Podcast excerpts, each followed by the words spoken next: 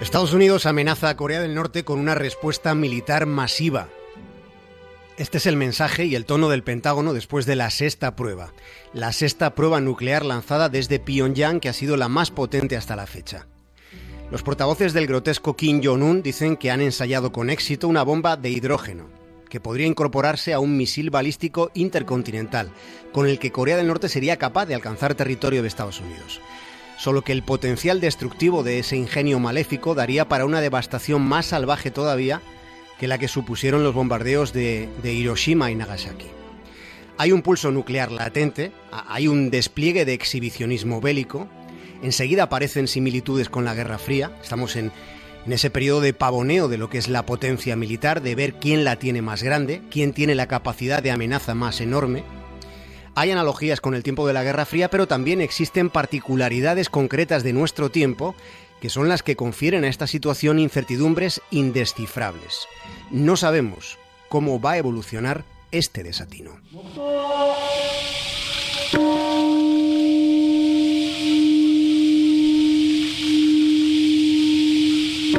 La era de los Ibaksha se apaga, su tiempo está llegando a su fin. Los Ibaksha, los supervivientes, son testimonio vivo de uno de los episodios más nefastos de la historia de la humanidad.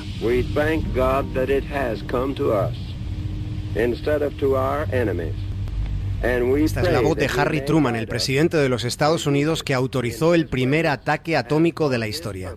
Este es el momento en el que justificó la decisión tomada.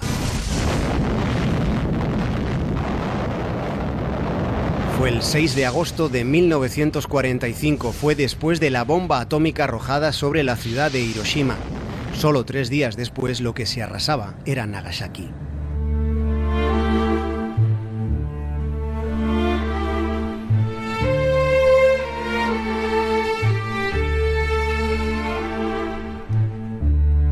En total murieron 246.000 personas, la mayoría civiles. Fue así como se terminó la Segunda Guerra Mundial. Aquellas bombas detuvieron el tiempo, paralizaron la conciencia de la humanidad.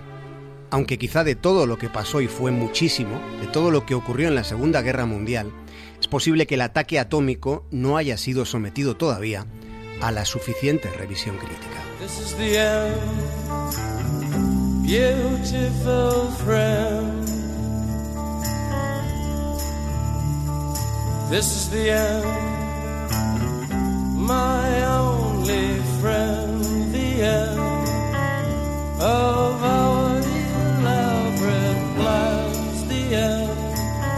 La primera bomba atómica de la historia tuvo un nombre.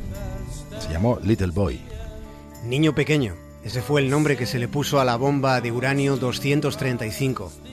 Apenas pesaba 4 kilos y 400 gramos. Tenía 3 metros de longitud y 75 centímetros de diámetro y tenía una potencia explosiva de 16 kilotones, el equivalente a unas 1.600 toneladas de dinamita. La segunda y última, empleada hasta la fecha, fue bautizada con otro nombre, el de Fatman. Hombre gordo. Fatman no era un artefacto de uranio, era de plutonio.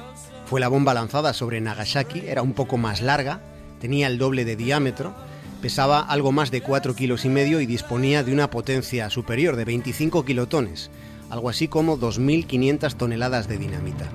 Era todavía más mortífera que la primera, si no resultó incluso más terrible, que terrible fue, fue por la orografía de la zona que en algunos flancos actuó como un parapeto.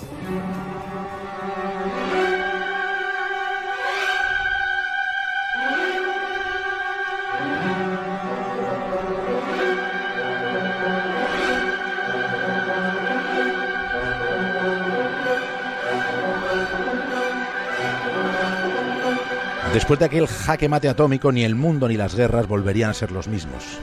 Sí, porque algo cambió para siempre. Aunque no mucho tiempo después hubo una guerra de la que Occidente habla poco. Fue un conflicto bélico sobre el que escribió David Halberstam mucho antes de que se hiciera celebérrima una frase que decimos mucho ahora, The Winter is Coming. Halberstam escribió un libro extraordinario titulado El invierno más frío. Escribió sobre la guerra de Corea, que fue una guerra que en realidad nunca terminó. Se dio por concluida, sí, en el año 1953, pero no hubo tratado de paz. Aquello fue más bien un armisticio. Y dicen los expertos en geopolítica que aquella península técnicamente a día de hoy sigue en guerra. En ese lugar del mundo ha proliferado una amenaza para concernirnos a todos, es la amenaza nuclear. Y ocurre que después de, Hiroshima y Nagasaki, la primera conclusión, la más vigente, es lo inquietante que resulta la amenaza nuclear. Aquello no debería olvidarse porque aquello resultó catastrófico. El sufrimiento de los sobrevivientes no es únicamente el momento de la explosión, sino la consecuencia de radioactividad. Después de 69 años, todos los Hibakusha sobrevivientes estamos sufriendo mentalmente, físicamente.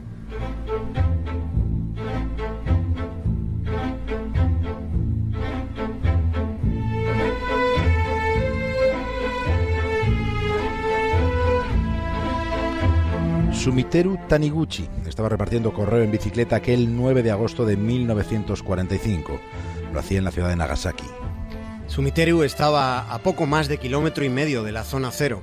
Cuando la bomba detonó, la fuerza de la explosión le derribó. El calor derritió su camiseta de algodón. Su camiseta se derritió en su espalda. Permaneció acostado sobre su abdomen durante casi dos años. De estar siempre tumbado de ese modo se le formaron llagas en el pecho, que le acabaron dejando cicatrices posteriores. Durante todo aquel trance de su recuperación sentía tanto dolor que imploró varias veces al día, durante muchos días, imploró que le matasen.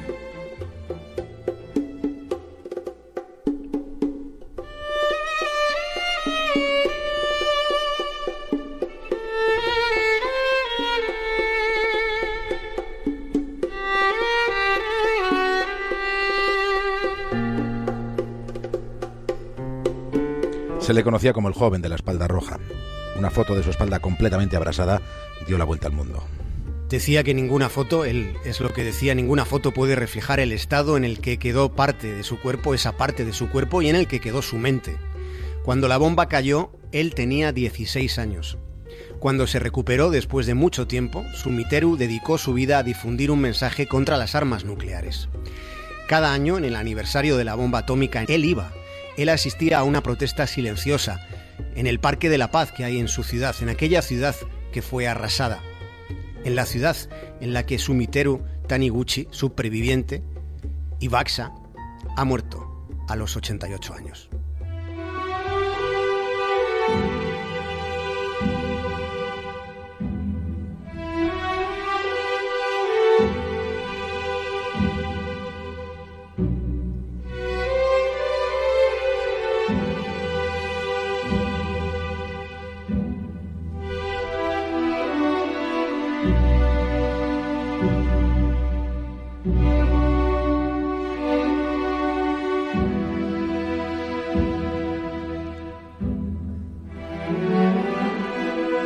Javier Cancho, hasta mañana. Un abrazo, David.